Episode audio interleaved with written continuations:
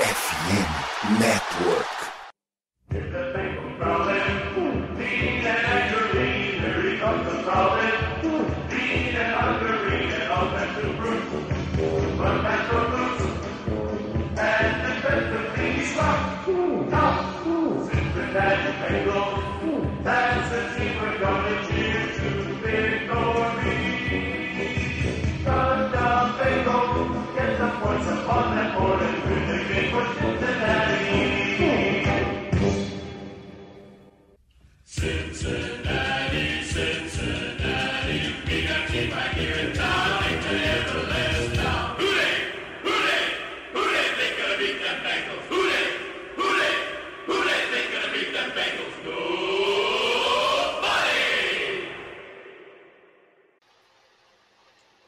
Olá, seja muito bem-vindo ao podcast Day BR, a casa do torcedor do Cincinnati Bengals do Brasil. Hoje é episódio número 62, onde falaremos sobre a derrota que o Cincinnati Bengals sofreu no último domingo contra o Baltimore Ravens no Paycor Stadium e conversar um pouco, né? E como são as, as perspectivas, né? O time 0-2 indo para a terceira semana, onde enfrentará o Los Angeles Rams no Monday Night Football, noite de White Bengal, né? Então, aí, muita expectativa e também tem a questão de Joe Burrow, joga, não joga, voltou a sentir a lesão. Então, para isso, hoje temos os já tradicionais Conrad Aleixo. Boa noite, Conrad. Opa, boa noite. Eu, eu que tô com a perna mais arrebentada que o Burrow, mas estamos seguindo aí. Mas o que, que aconteceu, meu nobre treinador?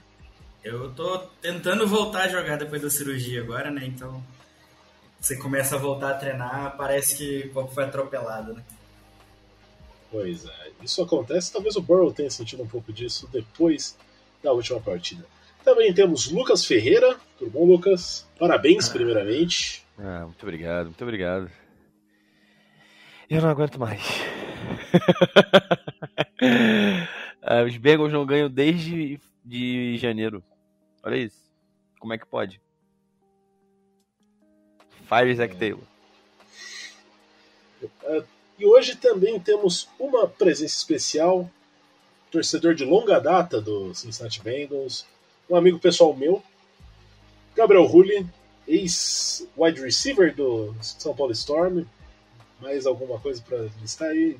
Rulli, tudo bom? Boa noite, seja muito bem-vindo ao podcast Day BR. Opa, Rudei aí.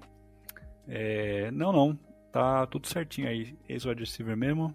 E falar aí um pouco da derrota. Né? Não tem muito o que fazer, né? Torcer aí. Exato.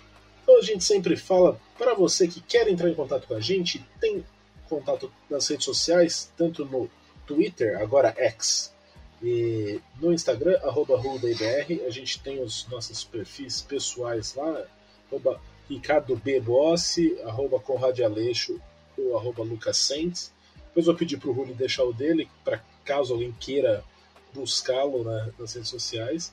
E daí, caso você queira entrar em contato com a gente, caso queira fazer parte do grupo de discussão do WhatsApp, manda mensagem, a gente te adiciona. Tem ali alguns grupos também, já tem o grupo Cabaré, tem o grupo da Toba. Aí fica tudo assim, o pessoal todo voltado aí para discutir o Bengals dia de jogo fica aquela loucura. Eu não entro no grupo particularmente, ele tem uma aura de pessimismo naquele grupo, mas tem gente que gosta, se alimenta, tem gente que gosta de trollar, de beitar os outros. O grupo tá aí para isso.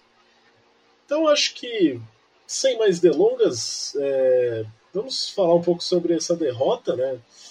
Que aconteceu no último domingo. O Bengals perdeu por 27 a 24. E Primeiramente, eu vou dizer uma coisa que o, acho que o Conrad colocou no, no perfil do Instagram, e eu acho que é, assim, o meu sentimento passa muito por isso. A derrota não foi ruim. O problema é estar tá 0-2 nessa situação. Mas o jogo, para mim, não é um jogo de ficar desesperado por conta disso. Tem várias outras coisas que talvez me desesperem. O 0-2 é a questão do Burrow. Mas, não sei, eu quero saber a opinião de vocês que, o que passa na cabeça de vocês com relação a esse jogo? Vocês acham que foi um jogo catastrófico, como muita gente está apontando, ou tem essa impressão mais ou menos como a minha e a do Conrad? Ah, eu acho que foi um jogo padrão, na verdade. É um quarterback móvel, é uma dificuldade da defesa do Bengals e também não tivemos nenhuma jogada de destaque da defesa, assim, algum turnover, alguma coisa que geralmente salva quando o time não está tão bem. Né? Aí faltou essa uma jogada, que no caso foi o turnover do Burrow, né? Que mudou o jogo, né? É, a gente até teve uma jogada que foge um pouco da, da, normalidade, que foi o touchdown de retorno do Charlie Jones.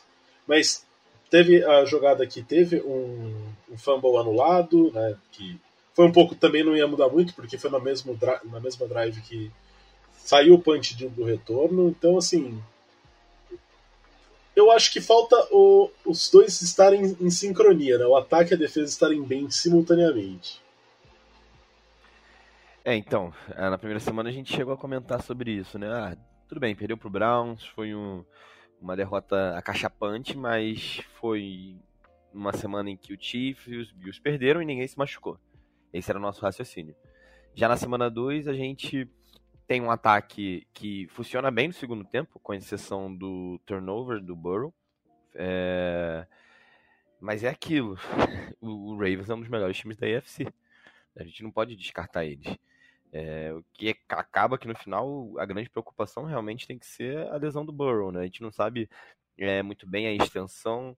É, ele apareceu nos treinos de pad, mas no injury report aparece como é, que não participou do treino.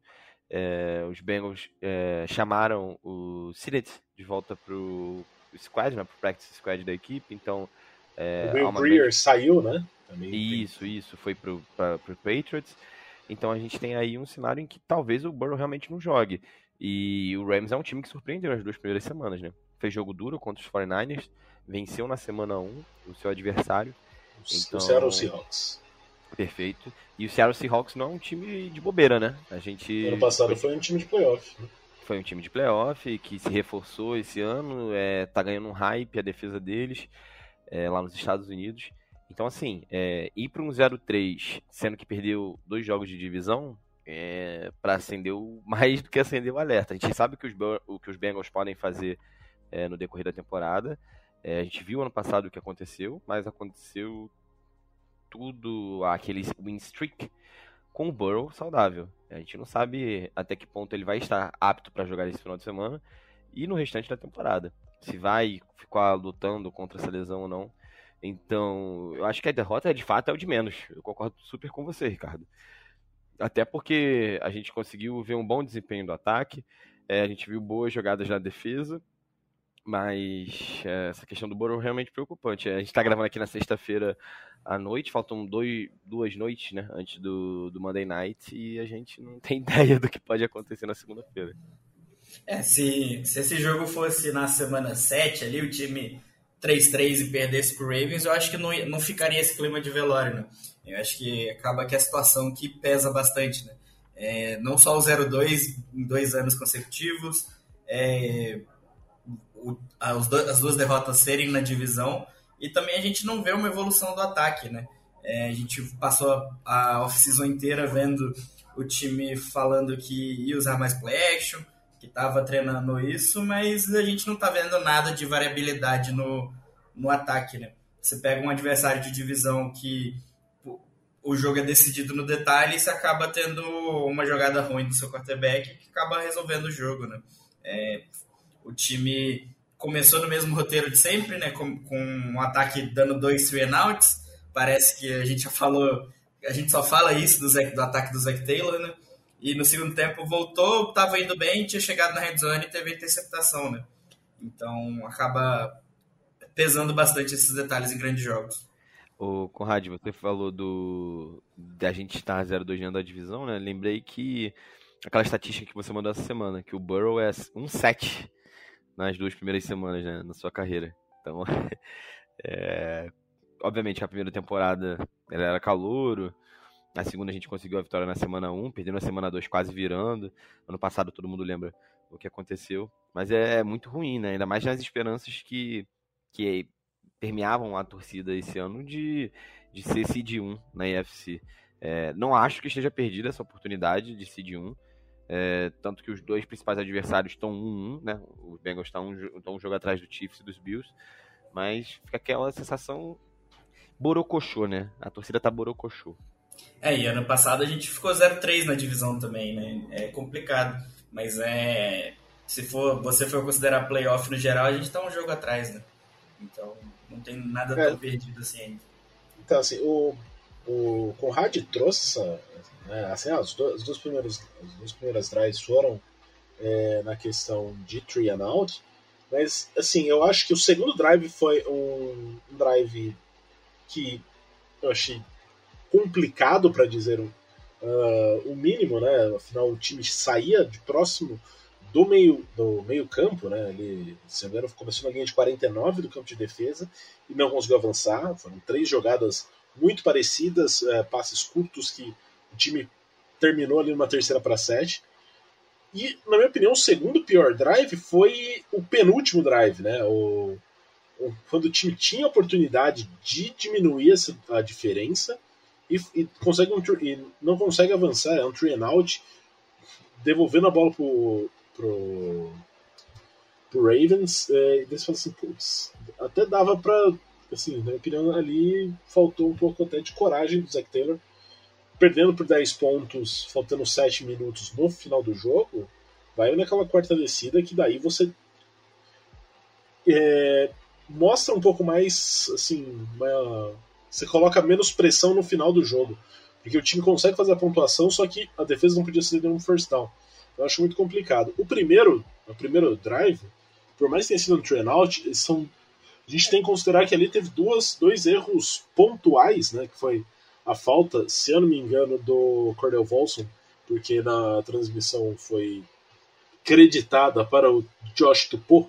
Então achei foi é, é, foi errado, né? O juiz anunciou o número errado do jogador. E também teve o Irv Smith Jr. não conseguindo fazer a recepção, que assim, aquela recepção tem que ser feita. Ah, tinha jogador próximo. Dane-se. Um jogador da NFL tem que conseguir arrastar o pé naquela jogada e conseguir garantir o first down. Ia ser uma jogada que o time ia ficar já na linha de 40 do campo de ataque, basicamente garantindo três pontos, né? Porque a gente tem um Ivan McPherson que ali na, na faixa de 50 jardas ele consegue marcar. Então, se você começa né, ter um first and, ten na linha de 40 jardas, mesmo que você não consiga o first down, o, o field goal fica muito próximo. Então, assim, na, na minha opinião, nessa nesse drive, né, o primeiro drive não foi tão ruim. O que acabou acontecendo foi um, um uma recepção que não conseguiu ser realizada, além de ter uma falta que jogou o time um pouco mais para trás e dificultou um pouco a situação. Segundo drive e o penúltimo, sim, abominações. É, e eu vi muita gente criticando a defesa, que parecia que o Ravens conseguia fazer o que queria, mas é nossos jogos contra o Ravens sempre foram assim mais arrastados. O Ravens sempre foi um time que conseguiu ter drives mais longos, só que a gente conseguia segurar na, na red zone, né? E a defesa conseguiu manter o time no jogo até que realmente começou a ficar pesado, né? É, o primeiro quarto, basicamente, foi só o Ravens em campo. Foram dois trainouts ali. Se eu não me engano, o ataque teve 16 jogadas, 15 jogadas. É, e foi, tipo, 20 minutos de, de tempo pro, pro Ravens. Então acaba que a defesa cansa também, né? É, teve um, um drive consistente, que foi o, do, foi o último deles, né, do primeiro tempo. Porque foi three out, three out, daí a bola ia voltar pro Bengals, daí foi retorno de punch, ou seja, a defesa ficou o tempo todo no campo. É, e aí quando você volta no segundo tempo, você só, seu, seu ataque lança uma interceptação, você acaba desanimando a, a outra unidade também, né? É, sem contar as, as decisões que o, do Zach Taylor de Teve uma jogada também que, logo depois do, do field goal, que ele chutou para ganhar, tipo, 20 e poucas jardas no punch. Você já tava no meio de campo, sabe? É, tenta aproveitar é, aproveitar o momento do jogo, sabe? O outro time acabou de errar um field goal fora de casa, a torcida tá animada, você pega a bola e é train out, sabe? É, falta um pouco de, de garra para ser um pouco mais ousado nessas situações. E não é como se também o nosso querido calor Panther estivesse chutando os melhores punts do mundo, né? Tá, tá bem longe disso. Então, se você tem uma oportunidade de manter o, o momento, por que você vai botar o, o Robbs em campo? Né? Enfim, é, foram, são escolhas erradas e mesmo assim um jogo é, super próximo contra um grande adversário. É, você brinca, Ricardo, muito que a gente vem aqui ou segurar a onda da rapaziada ou apagar o fogo, né? Então acho que mais, essa semana é mais ou menos isso. A gente está aqui apagando fogo porque, é, apesar de muitos erros, ainda assim foi um jogo extremamente competitivo. É, como você falou, aquele segundo drive, o, o Irv, o Irv Smith Jr. tinha que segurar aquela bola, era só arrastar o pé, ele segurou a bola. Enfim, são pequenos detalhes que eu realmente espero que não façam diferença em dezembro, no começo de janeiro ali. Eu espero que realmente não façam falta.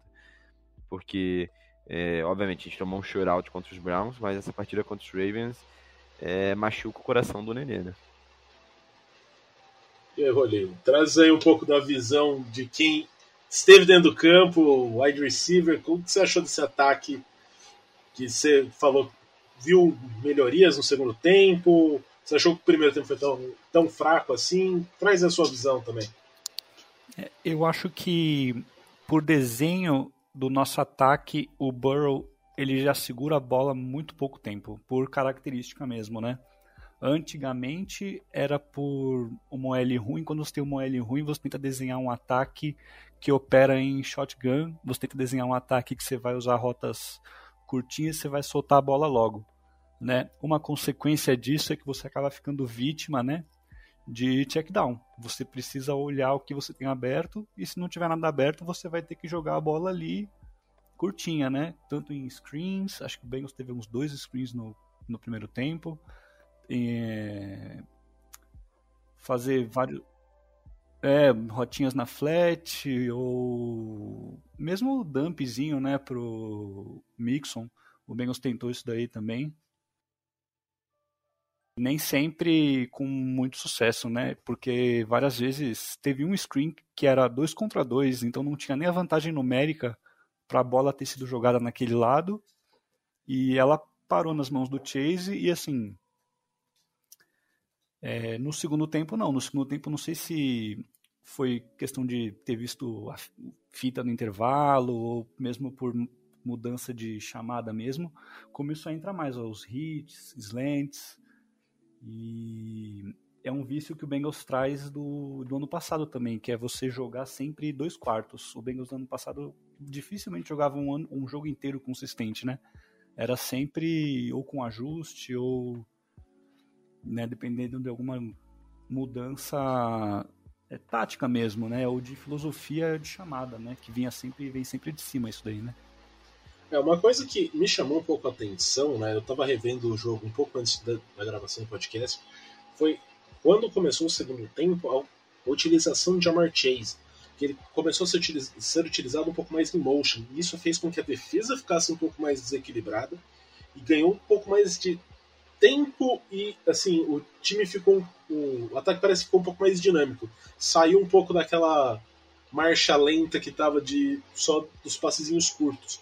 Mesmo que a bola muitas vezes não fosse para o, o Chase, que aliás passou o primeiro tempo sem fazer nenhuma recepção, sem conseguir nenhuma jarda, você olha no segundo tempo, mesmo que a bola não vá nele, ele, essa movimentação da defesa né, que, ele, que ele acaba gerando começa a abrir espaços naquele drive que acabou tendo a interceptação do Burrow.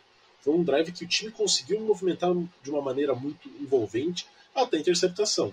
Talvez tenha sido o melhor drive do time na questão de andar consistentemente com a bola do que. Mas acabou com a interceptação. Então, assim, você vê uma diferença um pouco, né?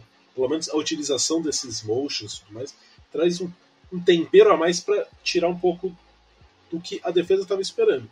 E você pode notar o Patrick Quinn, que é o, um dos linebackers do, do Ravens, ele estava atacando consistentemente essa jogada no, uh, na, nas pontas, né? Quando o screen, alguma coisa assim, ou um, um passe no flat. Então assim, o time passava a bola ali, o Patrick Quinn estava chegando em todas.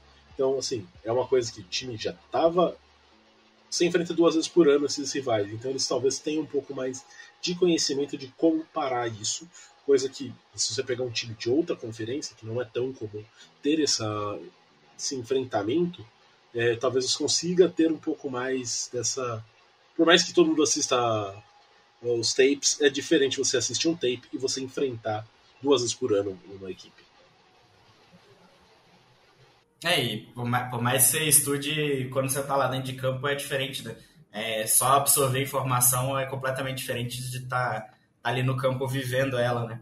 E uma das jogadas da partida também foi, acho que a última, uma das últimas terceiras descidas ali, quando o Bengals já estava pedindo os timeouts para tentar recuperar a bola, para ter mais uma chance com a bola. E eu vi muita gente criticando o, o Lu porque o Lamar conseguiu correr livre, que faltou um, um spy ali, mas é, revendo a jogada, eu vi que o, o Logan Wilson tava de spy e quando quando ele tentou ele tentou adivinhar por um segundo ali o, o gap que o Lamar ia tentar escapar do pocket e nisso o Lamar conseguiu fugir, né? Quando você enfrenta um jogador da qualidade do Lamar quando tá saudável, é, você não pode deixar esse tipo de coisa acontecer, né? Então, é, de novo, foram os detalhes que acabaram mudando o jogo. A gente, por mais que tenha ficado com com essa impressão de o ataque começar lento, quase não pegar a bola e ter se arrastado essa sensação porque o time acabou perdendo, né? A gente viu muita melhora do time durante o jogo, mas acabou que quando você fica muito atrás assim e deixou os detalhes escaparem tanto, não tem como voltar atrás mais, né? Conrad, eu acho que é até nessa jogada que o Sam Hilbert fica meio preso no OL, ele não percebe que o Lamar tá passando pela esquerda. Ele continua no bloqueio do OL e o Lamar já foi se não me engano, não é nessa jogada. É numa dessas terceiras descidas em que o, o Ravens conseguiu sucesso no final da partida. É, e eu confesso Isso. que eu, eu tava com esperança, tá? Achei que a gente ia conseguir pegar a bola de volta. É, é uma que o Hubbard está pelo lado direito da defesa, né? Ele ainda até tenta levantar o braço ali, ó, tô me segurando ali, mas. É, o Lamar é... já tem embora, né? Não tem, não tem jeito. O ataque do Ravens eles têm um plano, né? Assim, muitos times vão ter isso daí, que é de tirar a bola do Bengals. De tentar fazer drives longos, quando tiver esses drives longos, pontuar. E é isso, a defesa cansa e você tem que aproveitar as oportunidades no ataque, né? Então, assim, diversos train-outs, é, um turnover. Assim, como eu tinha até um lapso ali, tinha até esquecido do retorno do Charlie Jones, né, por exemplo. Mas assim, é, os times vão ficar com a bola, vão cansar a nossa defesa e isso daí tem um reflexo no ataque, que o ataque não consegue ritmo para desenvolver. E no começo é muito fundamental, porque muitos ataques, principalmente essa escola que vem do McVeigh, que passa pelo Zach Taylor, são ataques que você entra com 15 jogadas prontas, 20 jogadas prontas, um drive, dois drives inteirinhos. É, eles têm um script. Entendeu? Você quebra dois deles no meio, logo no começo, né? Você já tá atrás, né? Eu acho que o Burrow, ele subestimou a ausência dele no training camp. É, eu lembro que no, antes da temporada começar, ele deu uma entrevista falando que, diferente da cirurgia no apêndice, onde ele teve que, na temporada passada, né, que ele teve que realmente ficar sem fazer exercício físico, sem poder treinar nada, é, dessa vez ele tinha conseguido é, continuar na musculação, então ele continuava é, fazendo exercício, com exceção de, obviamente, cardio, que prejudicasse a lesão na panturrilha, então ele achava que não tinha problema. E já nessa semana 2, pós-jogo, ele chegou a comentar isso, né? Tipo, que é complicado quando seu quarterback titular é, fica afastado do training camp. Então, é, infelizmente, é, torcedor do Bengals não tem vida fácil, né? Até quando aparece o franchise quarterback, é, aparecem o, o, os percalços, as pedras no caminho. É, eu gostaria de trazer também uma outra informação que o, o Conrad jogou no grupo do WhatsApp é, o, com relação à linha ofensiva do Bengals. O Bengals não tem cedido muitas pressões, né? É, a não ser que o adversário mande blitz, é um time que tem conseguido é, segurar consistentemente. Acho, se eu não me engano, a, o, rate, né, a, a, percentual de jogadas onde o time acaba sofrendo pressão quando não é, é quando o adversário só joga com quatro, né, não, não manda uma blitz, é, basicamente é 19%. 19% acho que é o quarto ou quinto melhor rating daqueles, daqueles lá, sendo que tem time que tem acima de 50% de, é, de pressões sem o adversário mandar um jogador, jogadores a mais pressionando. Então, assim, você tem uma quantidade, a linha ofensiva que costumeiramente era um ponto de preocupação nosso, né, principalmente do torcedor, aparentemente está conseguindo lidar minimamente. Talvez tenha que ver ali algumas questões. Eu ouvi até algumas jogadas, o Mixon fazendo bloqueios interessantes no, é, no, na Pass Protection. Então a gente consegue ver assim alguma melhora, por mais que assim, estou tentando ver um lado positivo no meio do, do caos que é tá 0-2. Mas a linha ofensiva aparentemente está bem. É a questão do Burrow estar saudável para os próximos jogos, que daí ele vai também criar um pouco de química, tanto com a sua linha ofensiva, quanto recuperar esse ritmo com os seus recebedores. É, tem um, um detalhe muito legal disso daí, é que a mudança de postura você vê como é um ajuste, né? Porque a defesa manda só quatro. Então você tem mais gente defendendo então, menos janelas rápidas vão aparecer no pouco tempo que o Burrow já é programado para lançar a bola. Ou seja, ele vai pegar a bola, não vai ter espaço. E aí você vê que no segundo tempo não, ele já cria um pouco mais de ritmo, ele consegue assentar o pé, consegue ter um pouco mais de confiança na linha, o time percebe que estão mandando somente quatro e começa a completar uns passes né, para os recebedores sem ser passes curtos ou na linha de scrimmage. E é uma mudança de postura também do personal que o Bengals usou, porque no primeiro jogo contra o Browns, o Drew Sample entrou em momento do jogo para tentar bloquear, para tentar ver se o time conseguia segurar um pouco mais, para abrir mais espaço, talvez ajudar um pouco no jogo corrido. E nesse jogo não, acho que eu vi muito pouco do Drew Sample em campo, para alegria de algumas pessoas. Olha que tem fã do Drew Sample no grupo, hein? Acho que o Mauri é o maior fã do, do Drew Sample que eu conheço. É, e é, é, importante, é importante a gente falar também, é que eu vi muita gente falando que ah, ficou 0-2, tinha que ter descansado o Bro, e tipo, com, claramente todo mundo tá pensando nisso por causa dos resultados que vieram, né? Porque se aqui no Brasil, se seu quarterback fala que vai jogar, se o médico não falou que não pode, ele já vai jogar. Imagina lá na, na NFL com todo o dinheiro rolando, toda a importância que um quarterback traz, né? Se tiver com a perna quebrada ele falar que vai jogar, você coloca para campo. É, não tem muito o que discutir isso, né? Se o cara fala que vai jogar, você coloca. Não tem, não tem nem possibilidade de um coordenador ofensivo pensar em não deixar jogar, né? Uh, Conrad, deixa eu fazer uma pergunta aí que você é o nosso megamente da defesa. É, Chegando na temporada, eu estava mais receoso com relação à secundária.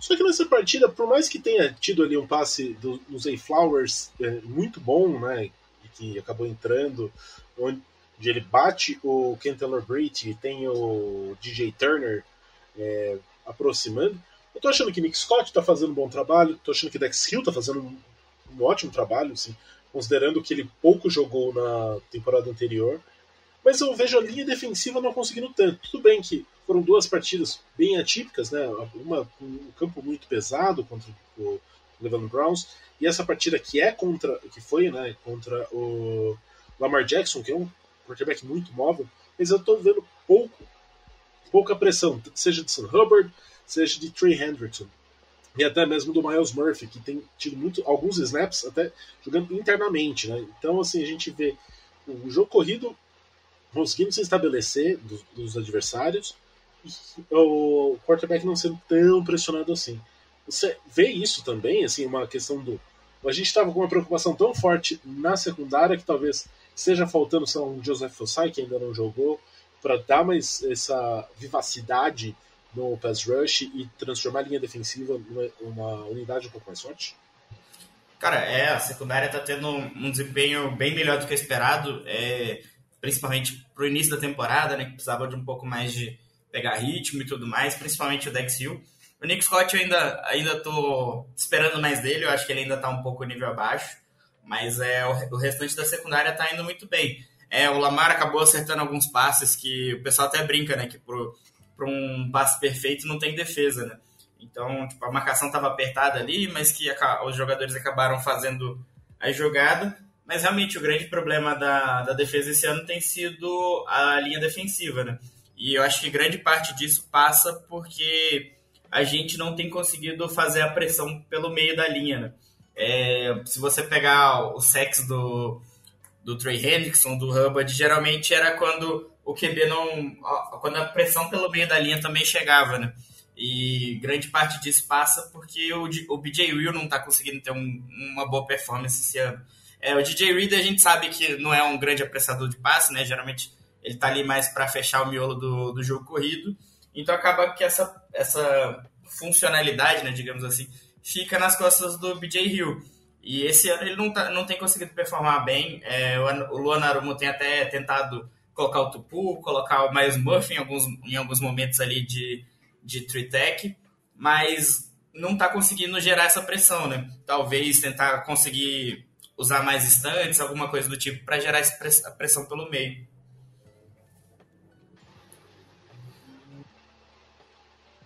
Poli, você tem alguma. Você chegou a dar uma olhada nessa questão da defesa? Se tem ali uma visão um pouco diferenciada aí, você que tem, que como eu disse, já jogou durante algum tempo, né? Tem um pouco de visão a respeito disso também? O que você tem achado da secundária do Bengals também? Pode ser uma, outra é, coisa? A secundária eu tenho achado boa. O passe do Zay Flowers é um passe que, assim, ele pô, ele tava marcado, assim, não, é, não tinha tanta separação assim. É uma bola que não tem muito defesa, né? O... E o Bengals também tem que levar em consideração que assim, o primeiro jogo foi uma situação atípica. E o Lamar Jackson, quando ele consegue fazer passes curtos na defesa de qualquer adversário, ele é uma arma muito grande com option e com running backs. Então acho que não foi alguma coisa só da defesa do Bengals nesse jogo. Acho que é uma coisa que todos os adversários do, do Ravens sofrem, né? E o Mike Hilton ali no slot, eu acho que ele sofreu um ou dois passes ali comendo bola, mas eu não, eu não sei se foi ele ou se foi o DJ Turner. Eu confesso que não, porque eu. O DJ Turner, eu dando uma olhada aqui, uh, deve ter sido o Mike Hilton, porque passes na direção dele foram três, entraram dois. É, para 13 jardas. O DJ Turner uh, teve dois passes na direção dele, nenhum passe acabou sendo conectado, mas também ele também teve algumas jogadas que ele estava caindo um pouco para ser um, um, terceiro safety ou fazer uma rotação de safety junto com o Dex Hill e com o Nick Scott. Por exemplo, a jogada do. Esse passe que a gente comentou, do. que introduz do Zay Flowers, né? É, ele que estava fazendo a cobertura pela parte do meio. Eu até acho que ele poderia estar um pouco mais apertado ali. A bola, a, a função do Ken Taylor Bridge eu acho que estava muito bem feita, mas ali faltou a aproximação do safety pelo lado do meio do, né, pelo meio do campo para fechar mas com certeza tem muito mérito, tanto do Lamar Jackson quanto do Zay Flowers, para ter essa jogada. E assim, essa jogada acaba sendo muito complicada, porque foi logo após a interceptação, então assim, acaba sendo aquele balde de água fria muito é, impactante, né? Porque o time tinha a possibilidade de virar o jogo, acaba sendo um passe que basicamente muda, né, o flip no, no campo, porque sai mais ou menos da linha de 30 da linha de 25 do campo de defesa do, do Ravens e vai para a linha de 25 do ataque, né? Então você coloca aí basicamente 50 jardas numa jogada só, e daí você joga o astral do estádio, da defesa, do ataque até mesmo do Bengals lá embaixo, porque você fala assim, putz, marchamos o campo inteiro e fomos interceptados. Eles em uma jogada conseguem avançar todo esse, esse essa pancada de, de jardas, né? E daí você fala assim, tá complicado. Mas. É. Uh, opa! Pode, pode prosseguir. É, não, então, é, e nós tínhamos, mesmo quando o Mike Hilton, ele é um dos melhores corners fazendo essa rotação para corrida, né? O Ravens correu bastante, mas nós tínhamos também um linebacker sempre fora da jogada, né? Porque o Logan Wilson, ele passou quase que o jogo inteiro fazendo esse espião no quarterback, né? Ficando de olho no que o Lamar Jackson ia fazer, né? Então era um cara que estava sempre não acompanhando a rotação da defesa ou o ataque, mas sim de olho no Lamar Jackson. Ô Lucas, e o que me traz um pouco dessa frustração da, da linha defensiva é porque a gente estava enfrentando um Ravens que estava sem seu left tackle, seu left tackle titular e sem Tyler ball, que é o center. Aí você não conseguir gerar pressão, sendo que quase metade da, da linha ofensiva está fora, acaba sendo um pouco frustrante, não é mesmo? É, e é, um, é um, uma, um, dos setores que a gente vê mais profundidade no time, né? A gente tem ali de titulares como Eds, o Hendrickson e o Hilbert. É, ali na meiuca a gente tem BJ Hill, DJ Turn. Então, assim, a gente fala de, de excelentes titulares e, e bons é, reservas, uma boa rotação. O Osai volta agora essa semana, né? Tinha é, Zach Carter, tinha Miles Murphy. Sim. É, então, assim, a gente não tá falando de um, uma unidade que tem poucas peças. A gente está falando de, de, uma boa linha defensiva e que não conseguiu mostrar ainda bem o que veio nessa temporada. Obviamente, a gente fala muito da linha ofensiva, da, da, linha defensiva dos Bengals. A gente já falou no passado sobre, inclusive, que nem sempre é sobre derrubar o QB, mas sim sobre é, evitar que ele consiga correr. Por exemplo, o, o Patrick Mahomes é um, é um QB que passa muito bem a bola, mas que também sabe correr. E linha, a linha defensiva dos Bengals sempre consegue se posicionar de uma maneira em que evite que ele fuja do pocket, né? que ele estenda a jogada. É, esse ano a gente não tem conseguido ver é, ainda é, isso contra nem Browns nem Ravens. Né? A gente não consegue ver muito de pressão, a gente não consegue ver os espaços sendo fechados. É, ano passado, por exemplo, a gente enfrentou o Titans e o Derek Henry ficou é, foi bem bem marcado pela linha defensiva. É, esse ano a gente enfrentou um Cleveland Browns com Nick Chubb, que jogou muito bem. A gente enfrentou um Ravens, que o Gus Edwards conseguiu correr bem, que o Lamar conseguiu correr bem. Então, fica aquela sensação ainda de que o time não virou a chave, sabe? O time ainda não virou a chave. E eu acho que a grande preocupação que fica é exatamente isso. Qual o momento que vai virar a chave? Será que ainda vai dar tempo de no final da temporada? A gente ainda tá em setembro, tá? Não quero acender nenhum alerta aqui, não. A gente ainda tá em setembro. Mas o time consegue virar essa chave logo? Porque o que o time fez ano passado talvez seja muito difícil de fazer esse ano de novo. Então fica, fica esses questionamentos. Eu ainda acho que. A, a gente ainda tem o Lu. O Lu Anuarumo é o coordenador defensivo do time, então não duvido da defesa.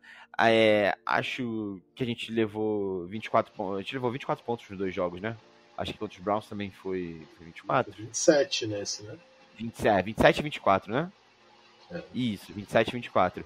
É uma pontuação ligeiramente alta, mas dado as circunstâncias que o ataque basicamente não ficou em campo contra os Browns o tempo inteiro e contra os Ravens não ficou o primeiro tempo, a defesa fica muito exposta. É, talvez seja uma combinação de dois fatores. É, o ataque não ficar muito tempo em campo, o que também é, faz com que o número de sacks diminua. A gente só teve três sacks esse ano, é, é uma das linhas ofensivas com menos sacks, é, mas também teve menos drives ofensivos.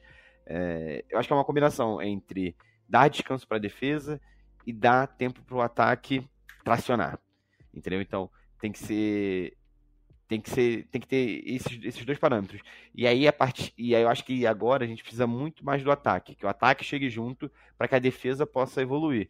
E como vocês sabem a defesa do Bengals é muito forte. Apesar de ter uma secundária mais jovem é uma defesa muito forte. Então quando esse time pegar no prumo eu acho que, que vai bem.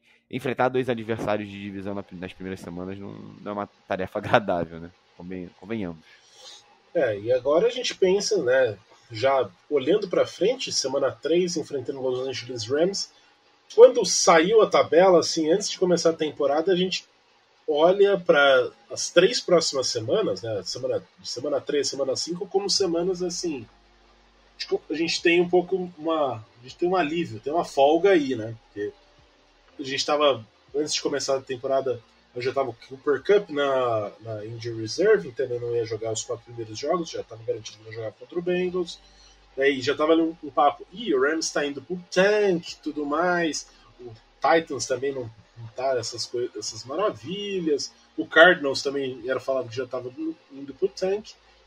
E agora são três jogos, basicamente três finais, né, pro, pro Bengals, porque se ele chegar ali na semana 6 com 1-4, com todo respeito, eu já acho que aí o cavalo foi o cavalo com as cordas tudo, né? Porque ainda vai enfrentar Bills, vai enfrentar Niners, enfrenta Ravens de novo, enfrenta Chiefs.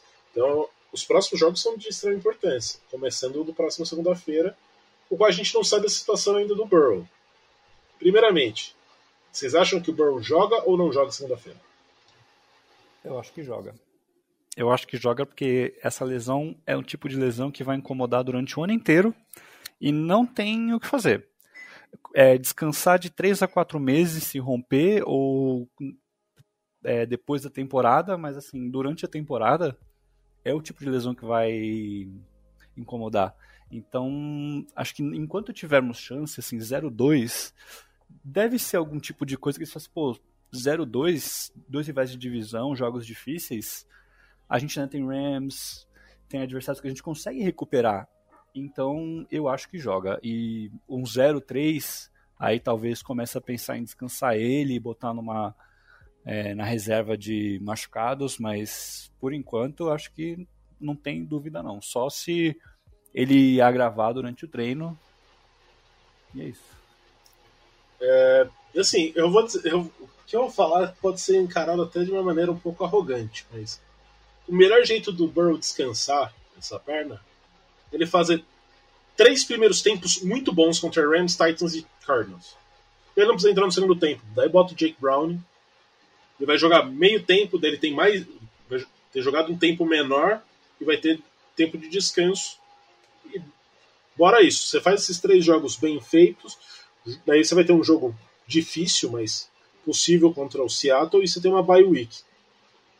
Daí o momento para ele estar tá 100% seria semana 8, que é contra o Niners fora de casa, que daí é, aí é loucura, tudo mais, mas eu acho que esses jogos é para, sim, entrar bem, entrar acelerando, passando por cima, e daí o time, assim, consegue tirar o pé no final ali, ah, bota o Jake Browning no quarto quarto, um jogo já resolvido, se já tiver, né? Graças a Deus vai, vai ser isso, e daí você consegue dar um descanso pro Burrow. Eu, particularmente, não. Ele não me parece ter condições de jogar. Assim, por, por, por, por achismo, tá, gente? não fiz medicina, é mais pelos reports da semana. Mas o ato dele estar indo para os treinos com pad, com capacete, é, isso já mostra que, no mínimo, estão tentando levar ele para jogo. Então, assim, se ele tiver a mínima condição de jogar, ele vai jogar. E, e talvez o Burrow com a, nas piores condições seja melhor que Jake Browning. Então, é, eu vou nessa contigo, Ricardo. Eu acho que é, o, ca o, caminho ideal é esse: né? um 28 a 0 no primeiro tempo contra esses times e, e descansar ele no segundo tempo. Mas eu não sei se isso será possível. E é... assim, a gente tem que agradecer que esse jogo é Monday Night, né? Sim, tem um, dia um, mais de, um dia mais de descanso. Exato, exato. É, a gente vai ter que ver em campo de fato o que vai acontecer. É, o Jamar Chase disse hoje que não acha que o Burrow jogue, né? Mas, mas enfim, vamos ver. É, o Jamar também, assim como a gente, ele não é médico, né? Então não tem muito como ele cravar Antes de nada. começar a temporada, ele tava falando que por ele o Burrow deveria sentar mais tempo, e aguardar para que voltasse 100%. Vale lembrar. É, o Burrow só de estar tá em campo já chama mais atenção para o jogo aéreo do que o Browning. Né? É, se ele tiver ali só para fazer handoffs, coisa do tipo, é, já, já chama mais atenção. Eu acho que com certeza ele joga, a não ser que se tipo, realmente não tiver condições físicas de receber um snap. É, mas eu acho que grande parte do, desse jogo vai ter que ser sobre a defesa e, e sobre o, o Zach Taylor e o Brian Callahan, né? É o coordenador ofensivo. Quanto eles vão conseguir facilitar esse jogo pro Burrow, né? A gente tem falado bastante que nosso esquema não consegue é, deixar nossos jogadores livres para fazerem as jogadas, e nesse jogo vai depender mais do que nunca disso. Né? É, a gente sabe que mesmo que jogar não vai estar 100%, então a gente não vai poder depender da, da precisão do Burrow, então vai precisar do esquema. Né?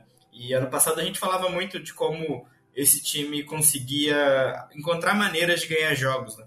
seja com a defesa, seja com special teams, e esse é um jogo que vai precisar mostrar que o time continua fazendo isso esse ano. Né?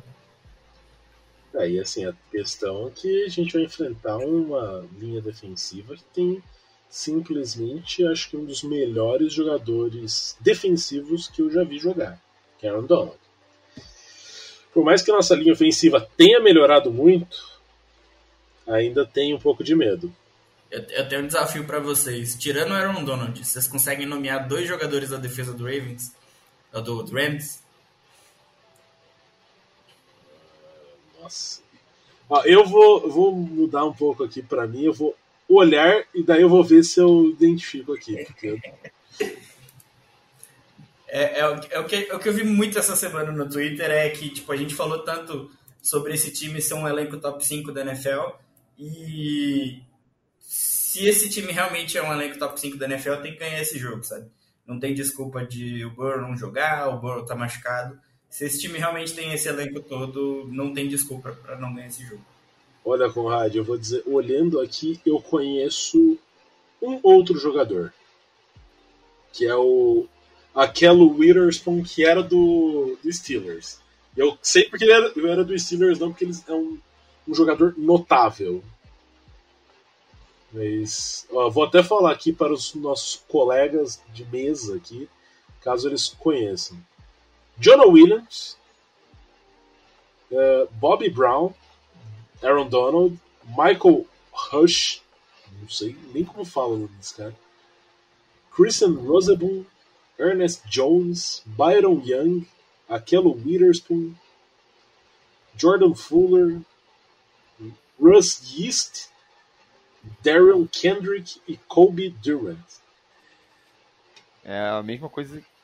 Eles, todos esses jogadores eles estão no grupo ali do, do Sky do, do Chiefs. Jogadores inventados do FIFA. Exato. São nomes genéricos. Nomes genéricos. Sortear. Tinha dois potinhos, sorteou o primeiro nome, Jordan. Fuller. Chega Jordan Fuller. Aí chega segunda, aí chega segunda-feira, seis interceptações, duas pick six. o, o nome genérico inventado que a gente vai ter que tomar cuidado é o outro, né? É. Cucanacua. É, nossa, esse nome aí, nossa, meu Deus do céu. A galera, a galera que escolheu o, o, o Cup no, no Fantasy foi no wide receiver errado, né? É, ele, basicamente ele reencarnou num, num outro nome, né? Basicamente, porque o que ele tem, o que o Puka Nakua tem feito é basicamente que o Cooper quando você fazia. É o que o Cup fazia. Eu não sei como que eles vão fazer quando o Cup voltar, né? Vai dividir essa esse esse target share, não sei como vai ser isso, mas sim, mas mesmo o ataque, né? A gente olha o ataque do do, do Rams também não são nomes muito conhecidos. Tem o Stafford, mas depois, assim, os receivers são Tutu Atwell, Pucanacua, Van Jefferson. Daí Tyler Higby, que estava na época do Super Bowl. Assim, essa semana tinha o Ken Akers e foi trocado, né? Foi para, para Minnesota. Então, na questão de nomes, são nomes pouco conhecidos, mas a gente tem que sempre considerar que é o Sean McVay. Sean McVay consegue fazer muito com pouca coisa, né? Ele é um cara que tem um sistema ofensivo muito bem consolidado e que ele ainda mais que ele tem bons coordenadores, né? tem Mike LaFleur, tem Raheem Morris, que você olha assim, já foram técnicos, já foram head coaches em outras franquias, então é um time perigoso se você for pensar nessa questão de experiência, mas tem nomes muito desconhecidos em teoria, como o Conrad disse, se o Bengals, a gente afirma que ele tem um elenco top 5 da NFL, não pode perder esse jogo na segunda-feira nem ferrando. É, esse jogo mostra muito do que a gente falou do, do Zach Taylor, de não conseguir fazer os jogadores é, terem espaço para criar jogadas, a gente vê o contrário do McVeigh, né? Que está conseguindo é, criar jogadas mesmo com é, seu principal jogador, né? O adversário que está machucado, consegue criar jogada, jogada com o resto do elenco, né? Então é, vai ser uma grande batalha disso. Né? É, mas assim, eu confio no capacete branco. Nunca perdi com o capacete branco. É, esse jogo me lembra também bastante o jogo contra o Jaguars em 2021, que a gente tinha vinha tendo bastante oscilações na, nas apresentações do time, né? E aquele jogo também começou um desastre e parece Meu que ali Deus. a gente sentiu, uma, sentiu o time virando a chavinha no intervalo, né? Parece que a gente ficou com aquele sentimento de que o Bengals tinha voltado. Né? Quem sabe um outro jogo de prime time aí com, com o estilo aí do White Tiger consiga acordar esse time de novo. A gente precisa nem ir muito longe, o Conrad. Ano passado, quando a gente jogou o Thursday Night Football de capacete branco, a gente estava 1-2. É... Não vou falar que a gente sofreu para vencer o Jets, mas foi um primeiro tempo ali mais truncado e tal. E aí a gente venceu o Dolphins. Ah, também sem muita facilidade, mas e já também... mostrando, mostrando, ali momento, é, mostrando ali uma melhora, né, da, da semana 1 e 2. Então, o Tua dando aquela... É, aquela cena horrível, né, com o Tua Tagovailoa. Pois é, mas enfim, é, é, é, eu, eu assino embaixo no que o Conrad disse, no que você é, também assinou embaixo, o Ricardo. É necessário que se você tem uma equipe top 5, sua equipe sobreviva sem o seu principal jogador, se seu principal jogador jogar é, o que sabe. A gente está vendo os 49ers ano após ano chegando na final da conferência é, é, nacional, é, às vezes sem o QB titular, às vezes sem o QB reserva, é, ou com um QB titular é, contestável. Então é esse tipo de padrão que a gente quer ver os Bengals jogarem. Às vezes sem o principal jogador você consegue chegar lá. e assim, nada está perdido, né? Que a gente vamos, não vamos descartar o Burrow. Inclusive, eu queria fazer um protesto, hein? Se o Conrad postou a arte do, dos nossos palpites da semana e eu botei Rams, se o Burrow não jogar, tá? Se o Burrow jogar, eu acho que é Bengals. Deixar claro que a gente votou bem antes de começarem as notícias da, isso, das isso. A gente votou na terça-feira, é. É eu, eu fico feliz que o Lucas colocou o Rams, porque daí eu fico um pouco mais diferente dos palpites que ele deu. Ele que é o lanterna do nosso bolão. Dito isso, eu tô duas vitórias atrás. Eu sou o Bengals, eu sou o Bengals. você tá duas vitórias atrás que, se você acertar todos nessa semana, você no máximo empata comigo. É, Só galera, tem dois galera... jogos diferentes. E assim, eu peguei o do Conrad, pra, eu, como base, ah, quais são os jogos? Eu fui mudando o do Conrad. Se eu tivesse pego o seu, tava muito mais fácil. e, e, aí, Rony, quais são as suas expectativas pro jogo da próxima segunda-feira? Hum, eu acho que se o Burrow jogar, nós temos chances. Até porque ele vai ser protegido, né? Tanto pelo line quanto pelo sistema do Zac Taylor, de sair de shotgun, de tentar jogar a bola fora rápido, é, e ele, essa altura do campeonato, também já sabe se proteger um pouco mais, né? Então, se ele jogar, eu acho que nós temos boas chances de vencer. Ainda mais que, assim, até o Puka, ele tá limitado esse, essa semana, né? Então, assim, o Rams vai com um ataque quinta.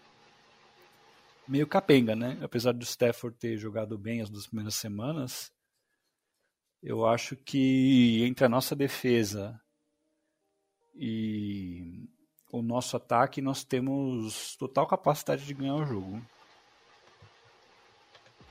Então, tendo isso, vocês querem fazer aí alguma bold prediction? Vocês querem falar alguma coisa, mandar recado? O que, que, que vocês têm a dizer a mais? Né, pra... Mixon sem jardas de scrimmage. Ó. Oh. Uma boa. Boa, boa. Eu acho que o Aaron Donald não tem nenhum sec nesse jogo. É, eu vou no do Mixon também, mas eu vou mandar uma bold relacionada com o Super Bowl. Eu acho que vão tentar variar um pouco as jogadas. Eu acho que o Mixon lança um TD aí. Olha só, nossa, eu não tinha pensado em nada. Eu vou falar que Dex Hill fará uma interceptação. E já também, essa nossa secundária também tem. Tá tendo um bom resultado, tá, mas a gente não tem aquela confiança toda. E Dex Hill vai chegar ali interceptando o Stafford. E tá, peraí, vai ser uma pick six então. Vai, vou é. dar uma apimentada aqui no, Pra ser bold, vamos ser bold. Exato, exato. Enquanto, enquanto, enquanto isso, no universo paralelo, quatro torcedores do Rams que fazem o podcast dizem Dex Hill é um jogador inventado do FIFA. do Madden, no caso. Né? É, do Madden. Aqueles que são selecionados no modo carreira junto com você. é, mas, assim, acho que a gente tem um bom sinal. Como eu disse, o calendário acaba dando um auxílio nessa questão né, da, da perna e do, do Burrow. Então, são três jogos que o time precisa ganhar de toda forma. E assim, se não ganhar também, aí pode juntar a malinha, vamos tancar. Marvin Harrison Jr. vem aí. É, mas vai ganhar, sim. Tô, tô confiante. Vou mandar agora abraços para ouvintes queridos, o pessoal do Cabaré pedindo, Cabaré do Bengals pedindo um abraço, Rafael, chefe da Toba, também um dos chefes do, do Cabaré, Luciana Bom Despacho, Miguel, Mauri, esse pessoalzinho aí do barulho, também tem o Ulisses e tudo mais. Quer mandar um abraço para alguém, para sua família? Você que fez aniversário essa semana, Lucas Ferreira? Ah, mandar um abraço aí para nossa audiência qualificada, correto? Sempre estão nos acompanhando. As minhas amigas que vieram do Rio de Janeiro diretamente para São Paulo para mim. Ana Clara está aí na sua casa? Está em São Paulo, mas não está aqui em casa nesse momento, mas está em São Paulo. Veio é... só para o aniversário do, do nosso podcaster. Ah, com certeza, sem dúvidas. E mandar um beijão também pro Burrow na panturrilhinha dele, que vai melhorar e a gente vai ganhar, porque eu saí do meu inferno astral. Então, Flamengo e Bengals estavam perdendo, porque eu estava no meu inferno astral. E esse pensamento do meu próprio umbigo se torna na verdade. Amém. Eu quero mandar um, um abraço pro Paulista de Flag e avisar que deixou o Budogão chegar. Estamos nos playoffs. Aí o Bengals também vai chegar lá. Mena Calvo não entregou, você viu, hein? Pois é. Aí, Rúlia, a gente agradece muito a sua presença. Quer mandar um, um recado, mandar um beijo aí para para sua digníssima, para seu filhote? Deixo aí ah, o é. microfone aberto para você. Era para ela mesmo que ia mandar um beijo, né? Um beijo para minha digníssima que está aqui do meu lado no momento. O meu filho também, que inclusive hoje ele me viu dobrando a roupa aqui, viu a roupa do Bengals e falou: "Pai, essa roupa é de futebol americano, né? Ele não conhece nada, mas ele sabe o que é o Bengals. Eu já estou ensinando desde cedo, né? A sofrer. Então é isso, a gente agradece muito, sério. Você trouxe aí uma visão bastante diferenciada. Caso os ouvintes tenham gostado, manda mensagem pra gente, pra gente ter uma noção se a gente está indo pelo caminho certo ou não. Acredito, sim. Meu feeling foi que foi uma boa participação do Rulli. Te agradece. E com bem, com Burrow ou sem Burrow, só posso pensar numa coisa: segunda-feira, Who Day?